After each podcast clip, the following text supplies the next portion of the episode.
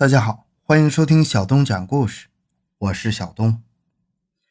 对于中华文明的起源地，长期以来人们的认识都集中于黄河流域。然而，随着近年来考古学的发展，人们在更广阔的领域发现了中华先民的活动足迹。这些足迹不但遍布黄河流域以外的土地，而且在某些地区更是达到了空前的文明高度。长江中上游地区。发现了的古国庸国，就是一个显例。发掘奇闻，寻找真相，更多精彩，请关注同名微信公众号“小东讲故事”。本节目由喜马拉雅独家播出。中国上古的神话里有一则最为著名的故事。话说，在洪荒时代。水神公共和火神祝融大打出手，最终祝融打败了公共。公共生性暴烈，因为失败而恼羞成怒，朝西方的不周山撞去，致使不周山崩裂。不周山是撑天的柱子，它断折了，天就倒下了半边，出现了一个大窟窿，地也现成了一道道大裂缝。山林烧起了大火，洪水。从地下喷涌出来，各种猛兽也相继现世，人类的生存面临着严重危机。人类的造物主女娲感到特别痛苦，想补天以终止这场灾难。她选用各种各样的五色石子，架起火将它们融化成浆，用这种石浆将残缺的天窟窿补好，然后又斩下一只大龟的四角，当做四根柱子，把倒塌的半边天支起来。又到海里擒杀了残害百姓的黑龙，最后为了堵住洪水不再漫流，女娲收集了大量芦草，把它们烧成灰，用来阻塞四处铺开的洪流。经过女娲的一番整治，天总算补上了，地也填平了，水也止住了，龙蛇猛兽也蛰伏了，人类又重新过上了安定的生活。但这场特大的灾祸留下了痕迹。天还是向西北倾斜，所以太阳、月亮和星辰都很自然地归向西方。又因为地向东南倾斜，所以一切江河都往那边汇流。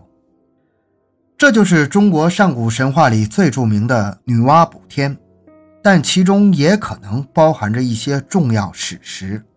在两亿年前的三叠纪末期，古中国大地的地形本来就是东高西低。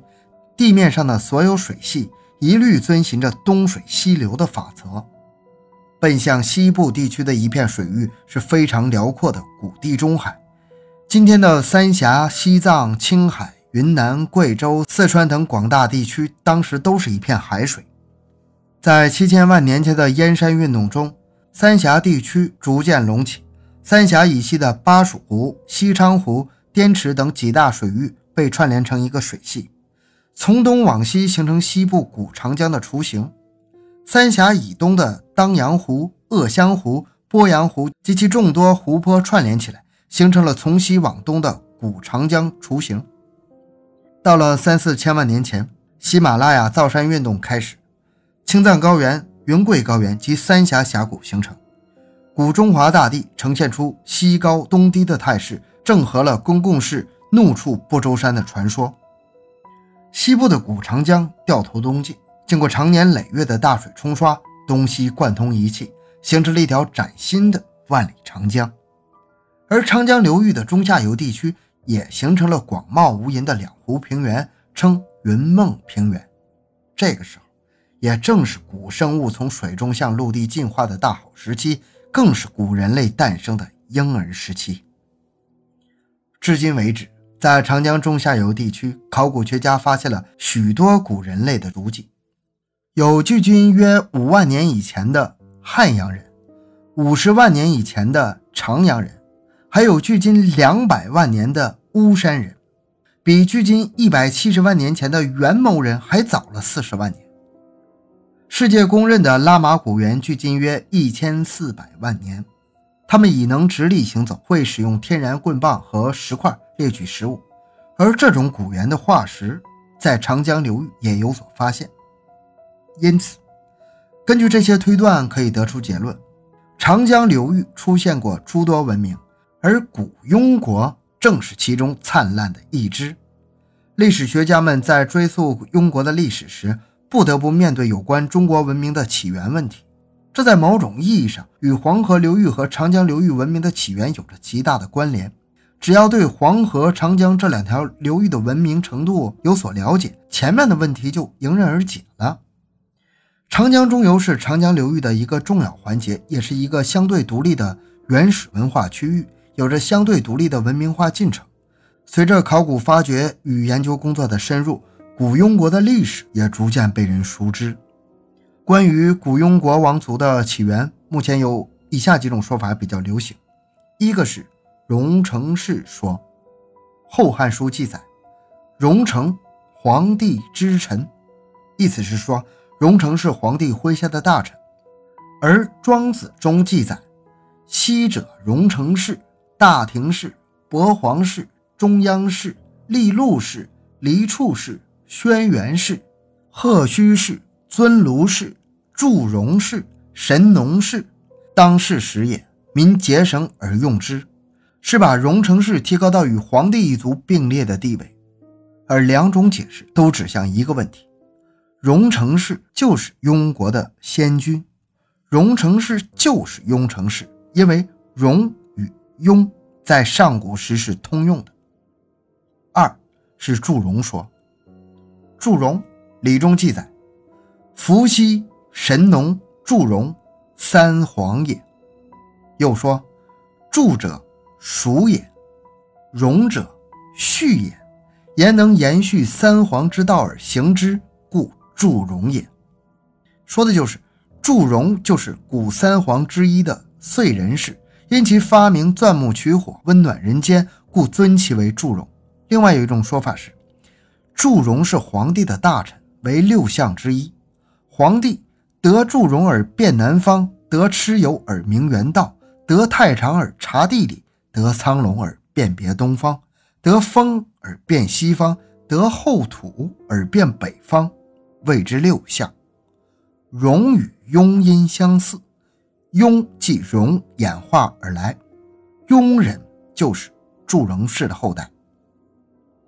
不过，无论庸国的开国先君是谁，有一点是毋庸置疑的：庸国的起源应该在夏时或更早。庸国的都城上庸本身也表现出庸国的古老。庸有城的意思，上庸可以理解为上古之城，也可以理解为天子之城。这一论证在后来的一系列考古活动中得到证实。考古学家们在庸国范围内的堵河流域发现了三百万年前的云县人头骨，十至六万年间的云溪晚期智人的牙齿，而以霍山坡。黄土突等为代表的土河流域的新旧石器时代遗址的发现，更证实了这一地区的确出现过文明。考古界有人就大胆推测，认为庸国是中华文明的源头。那么，古庸国在当时究竟是怎样一个国家，又有什么样的魅力呢？首先，庸国的疆土比早期的秦及周宗姬封侯国及八国还大。与南方自己崛起的楚国不相上下。周武王在分封土地的时候，最大的宗姬国不过百里，小者仅五十里。秦在春秋周平王时只有一个赵城。周早期的八国疆土限于今天的四川东北部及重庆的东西部和北部。楚国疆土限于江汉平原至鄂东、南极、湖南北部一带，而庸国。则横跨长江至汉水，囊括今天重庆大部分地区、陕西南部、湖北西部以及湖南西北部地区，面积可称得上是辽阔呀。第二，庸国不单是疆域辽阔，国力也非常强大。商周时期，庸国是群蛮之首；到了春秋时代，庸国称雄于楚、巴、秦之间，曾击退楚国几次入侵。以至于给楚国造成迁都的威胁。第三，庸人拥有先进的铸造技术，庸国盛产五金，是铸中大国，因此被当时的邻国称为庸人，带金字旁那个庸。商代的许多鼎器大钟都是庸人的杰作。庸人善于筑城建房。周朝时期，周王曾聘请庸国的匠人在洛邑，也就是今天河南洛阳王城公园一带建造都城。竹山县古庸方城遗址的城墙，历经三千年风雨，仍然屹立不倒，足以证明庸人建筑艺术的高超。庸人能歌善舞，发明了鼓这种乐器，因此古时有人将大鼓称之为庸鼓。第四。庸国拥有独特的丧葬文化，就是悬棺，这一直是史学家研究的重要课题。有些谜底长期无人揭开。古庸国人死后，有岩屋的地方的亲人就直接把棺木放进岩屋内，没岩屋的地方就将悬崖凿个洞穴放进去。在湖北竹溪河流域两岸悬崖上，至今仍保留着一些洞穴，当地人称之为“老人洞”。就是人死后的丧葬之地。古庸人最初风行岩葬，后来变为人造洞穴，再后来逐渐演化为土葬。但岩葬文化一直延续到明清时代，甚至到现代，其风俗仍未完全消失。基于这一点，也就不难理解为什么古庸人王室的墓穴一直没有找到。此外，庸国丧葬文化的另一个独特之处就是打叶锣鼓，又叫唱孝歌。打叶锣鼓一般有两人或三人，一人击鼓，一人提锣，围着灵柩迈着慢慢舞步，边走边唱，一应一对，或随后随一人跟唱。发现于神农架林区的《黑暗传》，现被称之为汉民族的第一部叙事史诗，实际上是流行于江汉中西部地区民间的打叶锣鼓歌词唱本，也是古庸国人世代文化延续的结晶。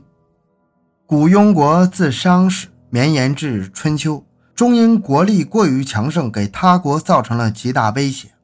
公元前六百一十一年，楚国发生灾荒，饿死很多百姓。庸国趁机攻打楚国，却被楚国与秦国、八国及三国之力倾三国大军反攻。经过一番征战，庸都方城被攻破，庸国灭亡。让军国国君楚庄王着实实现了一把一鸣惊人的壮志。后世评论此役，都言庸国占有逐鹿中原而问鼎的最佳位置，但伐楚未成，反成楚之附庸，使苦得以溃中原之虚而入，实在是庸人自扰。这句话流传千年，成为后世人们常用的一句成语。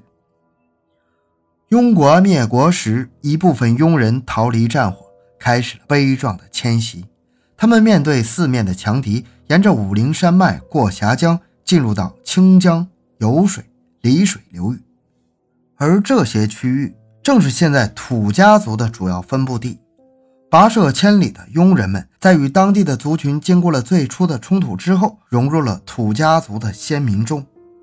今天的一些地名，如雍州。大雍溪、施荣溪、大雍滩、大雍坪、大雍口、雍水、武陵江，都是这一历史事件的见证。而千年前，在今天的鄂西、张家界、湘西等更为广大的山林中，庸人与当地族群和谐共处，并将大雍开发成为避秦一世的武陵仙境，也造就了中华文化中又一朵奇葩演绎文化。其后的。赤松子、鬼谷子、汉朝开国第一功臣张良，都归隐于大雍。如今，大雍已更名为张家界市，其因风景秀丽而成为国内新兴的旅游景区。但游客们在流连于张家界奇诡的山水间时，可曾想到千年前庸人在这里安家的辛劳和思念故国的哀愁啊！好，这个故事就讲到这里。小东的个人微信号六五七六二六六，感谢大家的收听，咱们下期再见。